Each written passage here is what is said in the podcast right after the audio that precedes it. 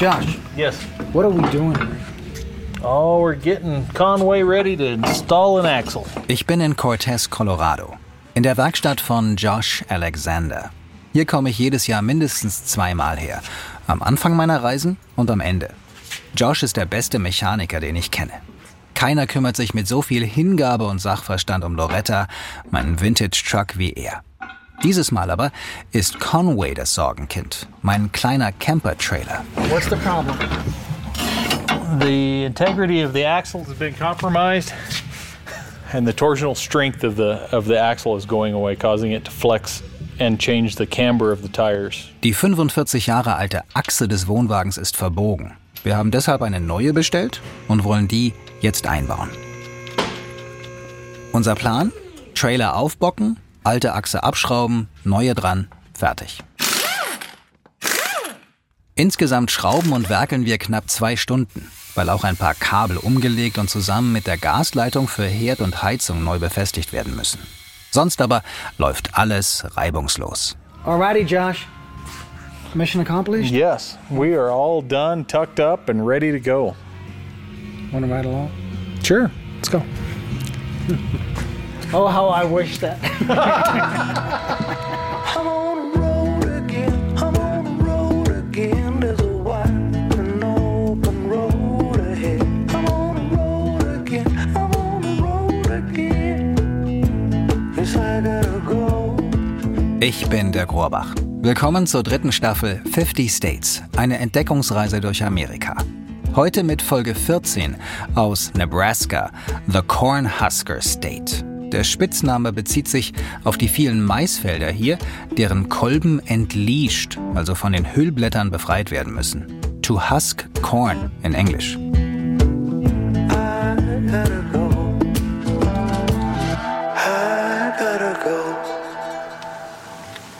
Mais wird mich auf der gesamten Reise begleiten und ist wahrscheinlich das meistgepflanzte Getreide auf den Feldern neben den Highways. Ich will in dieser Staffel ins Heartland Amerikas, das Herzland in der Mitte. Für viele sind die Staaten hier Flyover States, über die man hinwegfliegt, weil es da unten angeblich nichts zu sehen gibt, außer eben Maisfeldern. Ob das stimmt oder warum es sich ja vielleicht doch lohnt, hier unterwegs zu sein, das will ich herausfinden in den nächsten Wochen. Mit Loretta, meinem 74er Ford Pickup und Conway, dem ein Jahr jüngeren und jetzt reparierten Trailer.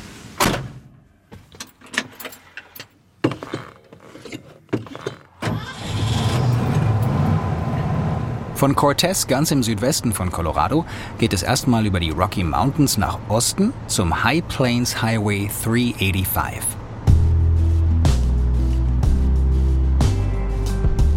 Bei Holyoke biege ich dann ab nach Osten auf den Highway 23 und der bringt mich nach Nebraska.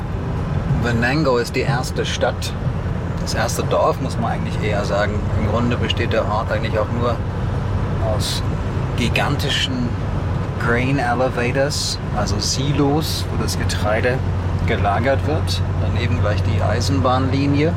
Und Eisenbahn ist tatsächlich auch mein erstes Thema hier in Nebraska. Denn in North Platte, da will ich hin, gibt es den größten Rangierbahnhof der Welt.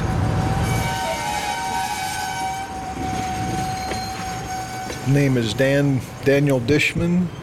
Uh, I live in North Platte, Nebraska. I worked as an engineer for about uh, 25 years and then an instructor for 10. And I volunteer now. Ich treffe Dan Dishman im Golden Spike Tower in North Platte. 25 Jahre lang war er Lokführer, hat dann 10 Jahre als Ausbilder für die Eisenbahn gearbeitet und jetzt als Rentner ist er hier Volunteer. Dan stammt aus einer Eisenbahnerfamilie.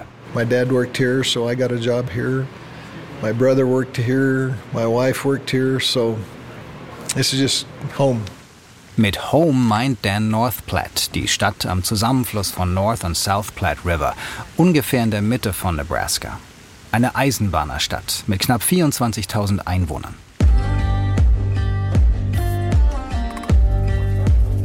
(1866) als vorübergehende Endstation der Union Pacific Eisenbahnlinie gegründet. Die war maßgeblich am Bau der ersten transkontinentalen Eisenbahnverbindung Amerikas beteiligt. Die Gleise wurden von Omaha, Nebraska nach Westen gelegt und von Sacramento, Kalifornien nach Osten. Im Mai 1869 war es dann soweit. Die Bautrupps trafen sich in Utah, gut 100 Kilometer nordwestlich von Salt Lake City. Aus jeder Richtung kam eine Dampflok. Und der Zusammenschluss des letzten Gleisabschnitts wurde feierlich mit dem Einschlagen eines Golden Spike, eines goldenen Nagels begangen.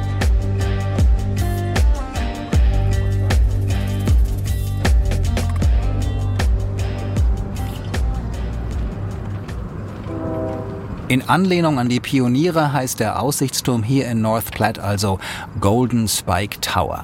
Wobei man schon viel Fantasie mitbringen muss, um der Form des Turms tatsächlich eine Ähnlichkeit mit einem Eisenbahnnagel abzugewinnen.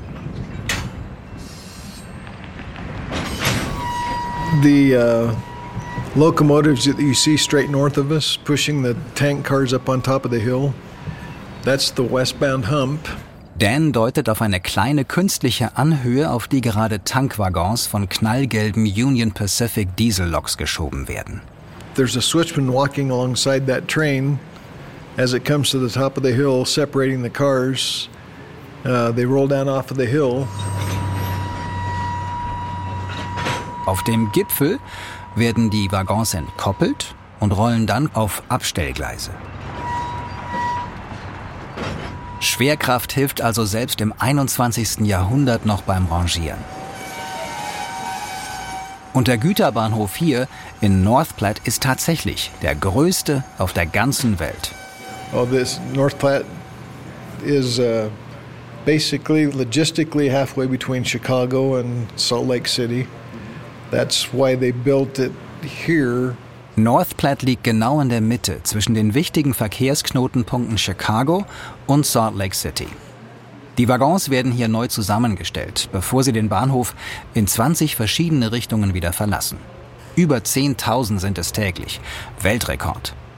Auch wenn außerhalb der Großstädte kaum ein Amerikaner mehr mit dem Zug durchs Land reist, im Güterverkehr ist die Bahn auch in den USA bis heute ein wichtiger Player.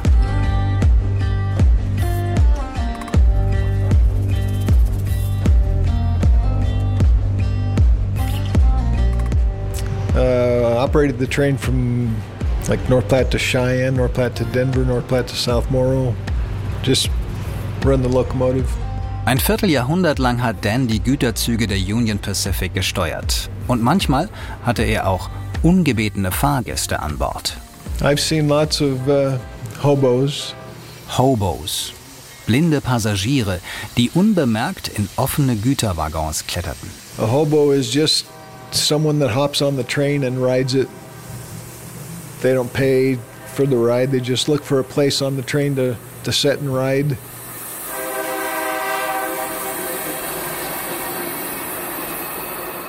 Während der großen Depression in den 1930er Jahren waren Hobos Wanderarbeiter, die mit wenig mehr als den Kleidern am Leib auf den Güterzügen durchs Land reisten, um Jobs zu finden und ein bisschen Geld zu verdienen. They still travel. It's kind of interesting. There's a whole society of them. It's not because they want to get from here to there. They want to ride the rails. It's just something that they enjoy doing. Hobos sind immer noch unterwegs, sagt Dan, einfach weil es ihnen gefällt, so unterwegs zu sein. Go to sleep, you weary hobo. Let the town drift slowly by. Listen to the steel rails humming. That's a hobo's lullaby. Woody Guthrie und sein Hobos Lullaby ist nur eines von unzähligen Beispielen in Musik und Literatur, die zeigen, dass der Hobo in Amerika ähnlich mythenhaft verklärt wird wie der Cowboy. Dass der Alltag von beiden in Wahrheit knallhart und wenig romantisch war, spielt keine Rolle.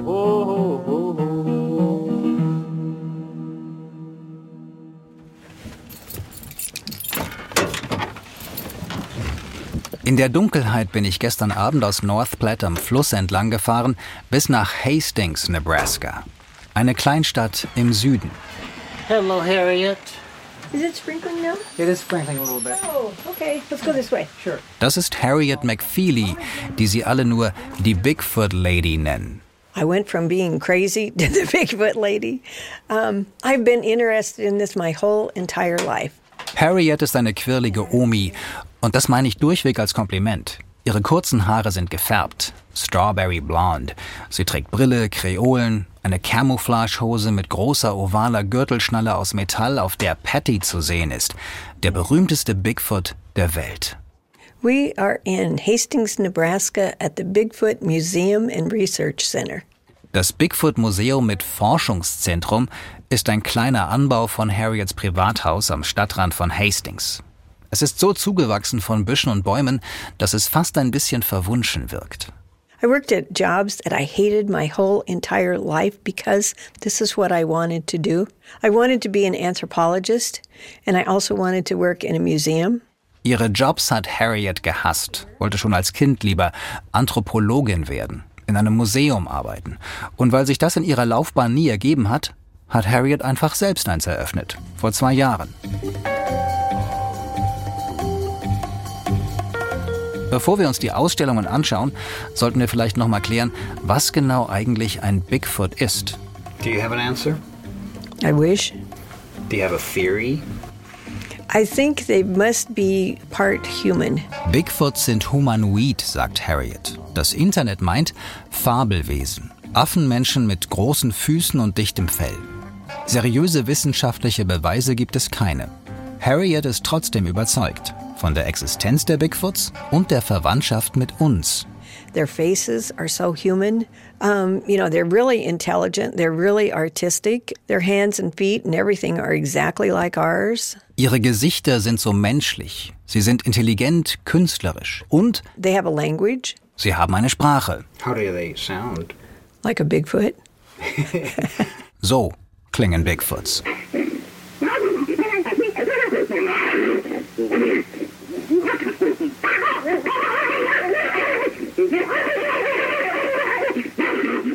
Ron Moorhead hat diese Aufnahmen gemacht von wütenden oder sich streitenden Bigfoots vor seiner Jagdhütte in den kalifornischen Bergen der Sierra Nevada. Ron und Harriet sind befreundet. Ich erzähle Harriet vom Yeti, von dem ja auch viele glauben, dass er existiert. Und sie sagt, kein Wunder, die sind ja auch verwandt. You know, I think they're really similar. Yeah. It's just like with us too. I think you know you have different nationalities and they have different characteristics.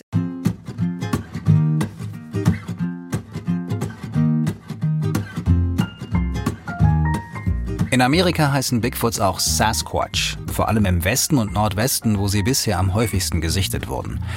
Wie die schon erwähnte Patty. Zwei Männer haben sie im Oktober 1967 in einem Waldgebiet in Nordkalifornien gefilmt. Verwackelt und unscharf für eine Minute. Patty is the most famous Bigfoot in the entire world. That is her picture. Harriet hat Patty einen eigenen Ausstellungsraum gewidmet. Das meiste sind Fotos von ihrem Trip vor ein paar Jahren nach Kalifornien, in das Gebiet, in dem Patty gefilmt wurde. Und in der rechten hinteren Ecke des kleinen Raums steht Patty in Lebensgröße, gemeinsam mit ihrer kleinen Tochter Sassy an einem Kunstbaum, den Harriet mit Plastikblättern dekoriert hat. This is my own version of her little baby. I named her Sassy for Sasquatch. Beide Bigfoot-Figuren sind übrigens handelsübliche Halloween-Kostüme auf Puppen. Und das war auch mein erster Eindruck, als ich mir den berühmten Bigfoot-Film aus Kalifornien im Internet angeschaut habe. Da läuft ein Mann im Gorilla-Kostüm. Es ist so ein bisschen wie bei den UFOs in Roswell, New Mexico, wo ich mich ja in Staffel 2 mit Wissenschaftlern unterhalten habe, für die es keine Zweifel an der Existenz von Außerirdischen gibt. Am Anfang war ich skeptisch. Und hinterher schien mir das Ganze dann gar nicht mehr so abwegig.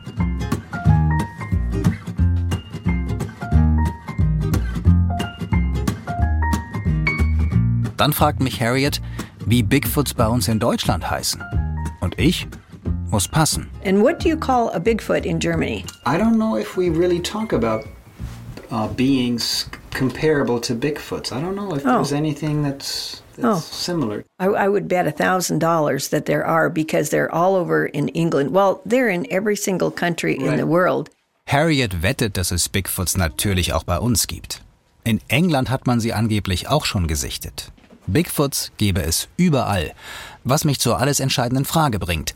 Hat sie denn schon einen gesehen? Most important question. Have you seen one? Yes. Where and when?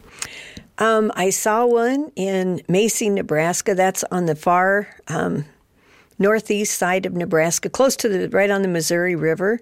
And when was that? That was about um, five years ago. Vor ungefähr fünf Jahren hat Harriet ganz im Nordwesten von Nebraska in der Nähe des Missouri einen gesehen, als sie vom Wandern zurückkam, mitten in der Nacht. He came walking up the same road that we had just driven up. And when he got to the car, he bent down really low so he could see in the windows. Der Bigfoot kam zum Auto, hat sich runtergebeugt, um durch die Fenster schauen zu können, aber die waren getönt. But the windows had been tinted dark, so he could not see in, but we could see him. And so he looked around and just, you know, a few seconds later, he just kind of shrugged his shoulders, you know, like, well, whatever. And he kept on going down this gravel road about maybe 15 or 20 feet.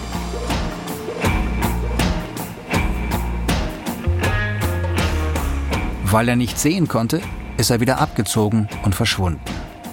Und wie sah er aus?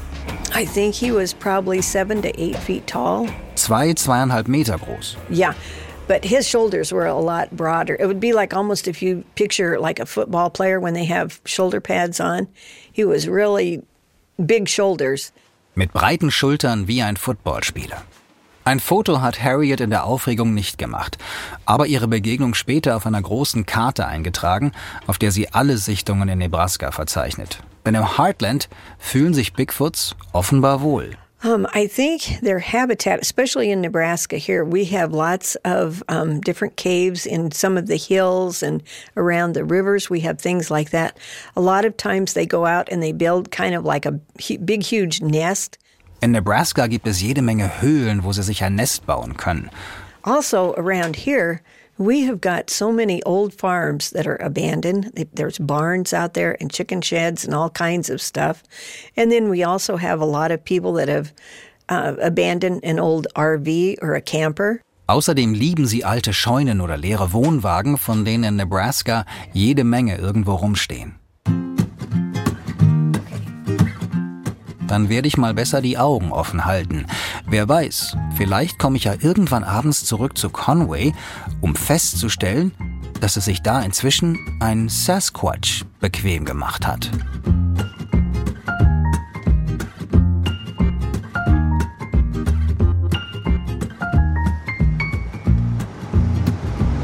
Gut drei Stunden bin ich jetzt gefahren von Hastings aus, eigentlich ziemlich genau schnurstracks nach Norden. Jetzt will ich nach Monowai. Ich glaube, so spricht man es richtig aus. Das ist die kleinste Stadt in Nebraska. Einwohnerzahl 1. Und Elsie, die einzige Einwohnerin, hochbetagt in den 80ern, Bürgermeisterin, die Schatzmeisterin, die Barbesitzerin und die Köchin des Restaurants würde ich gerne treffen. Aber im Vorfeld hat sie signalisiert, sie will eigentlich mit gar niemandem reden.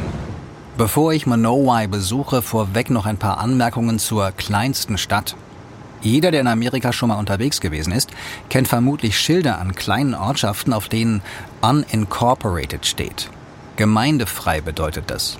Und meint unter anderem, dass es keine Verwaltung im klassischen Sinne gibt, also keine gewählten Gemeindevertreter, Behörden und keinen Bürgermeister. Anders in Monowai, Nebraska. Hier existieren all diese Ämter in Personalunion, aber immerhin. Und deswegen gilt der Ort offiziell als der einzige in den USA mit nur einer Bewohnerin. Die Monowai Tavern ist das einzige Gebäude hier, das noch genutzt wird. Sie liegt direkt am Highway 12, ein grau gestrichener, schmuckloser Quader mit drei kleinen Fenstern. Open steht auf einem Schild neben dem Eingang. Ich setze mich an einen freien Tisch. Eine ältere Frau mit grauweißen Haaren kommt mit der Speisekarte zu mir. Sie mustert mich. Anything to drink? fragt sie. Ich bestelle ein Eiswasser und ein überbackenes Käsesandwich. Zwei Pärchen betreten den Raum und setzen sich an den Tisch nebenan. Wir kommen ins Gespräch. You know you are in a deep red state, sagt eine der beiden Frauen. Du weißt schon, dass du in einem tiefroten, also republikanischen Staat bist. Das klingt fast wie eine Drohung. Ich setze mich trotzdem zu den Vieren. Neben Rick, ein Farmer mit dunkler Sonnenbrille und Baseballcap, der Mais und Sojabohnen anbaut und Rinder züchtet. Ich frage ihn, wie das Leben hier so ist. This area is more like it was back in the 50s.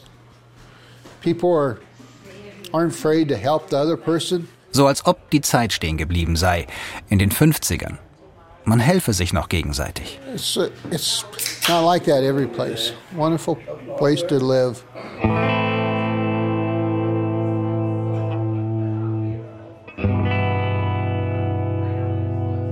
Elsie's Bar in Monowai ist ein Treffpunkt zum Reden, sich austauschen. Die meisten Stammgäste sind kleine Farmer, für die es immer schwerer wird, sich gegen die Großen in der industriellen Landwirtschaft zu behaupten. Farming small is not profitable anymore. It's worse than I've ever seen it. As a young farmer, I made money. I put money in a bank. Früher hat Rick noch was verdient, Geld zurücklegen können. Das funktioniert jetzt kaum noch.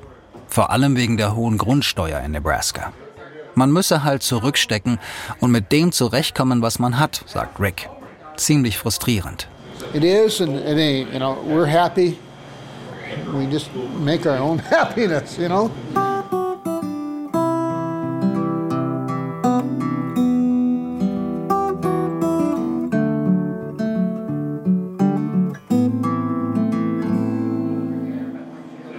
Ich bringe meinen leeren Teller zurück zum Küchentresen und fasse mir ein Herz.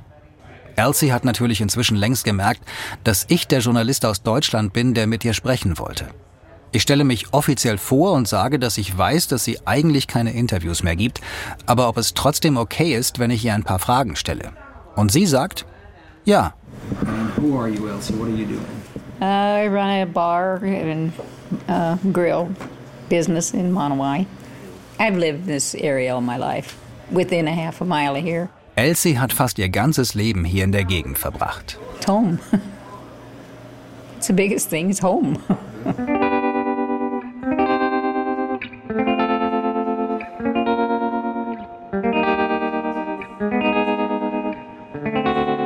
Home, Heimat.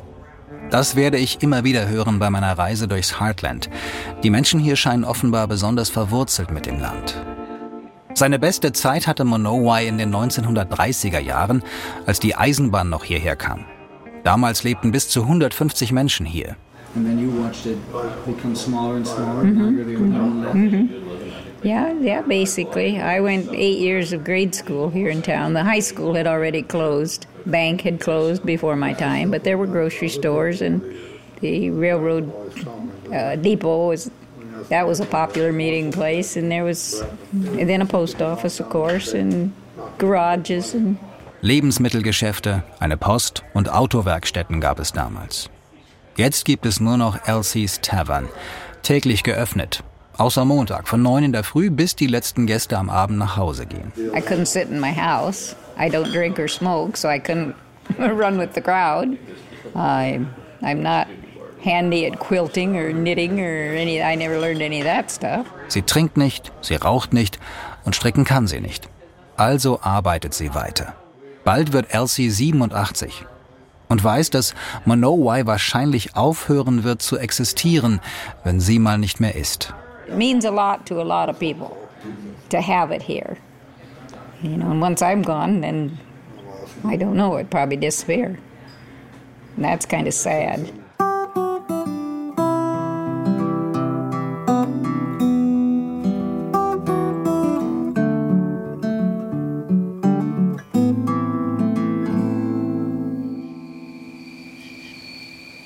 Es ist Nacht geworden. Zeit, weiterzufahren. Richtung Iowa, der nächste Start auf meiner Reise. Dort werde ich beobachten, wie Conway, mein Trailer, zur Butterskulptur wird, auf meinen eigenen Spuren wandeln und den Geburtsort von Captain Kirk besuchen.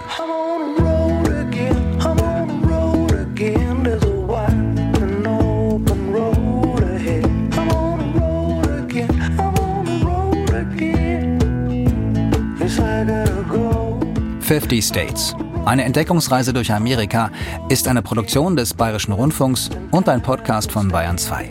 Mit Musik von Smokestack Lightning. Redaktion Till Ottlitz, Produktion Christoph Brandner. Ich bin Dirk Rohrbach. Auf bayern2.de haben wir noch eine kleine Bildergalerie mit Fotos zu dieser Folge zusammengestellt. Den Link gibt es auch in den Show Notes.